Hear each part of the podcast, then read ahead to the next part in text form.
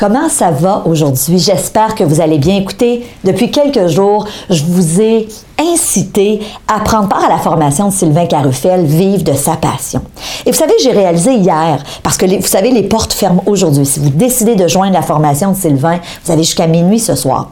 Mais hier, en réfléchissant, je me suis dit, qu'est-ce qui fait en sorte que certains et certaines d'entre vous, peut-être que vous avez ce désir-là depuis des années de dire oui, j'aimerais ça vivre de ma passion. J'aimerais ça peut-être quitter mon emploi éventuellement pour faire ce qui me passionne le plus. Mais j'ai réalisé que souvent, c'est parce qu'on a des peurs. On a des croyances aussi qui nous aident pas, qui font en sorte que qu'on se limite, qu'on a le syndrome de l'imposteur, qu'on se dit j'y arriverai pas, pourquoi moi je sais pas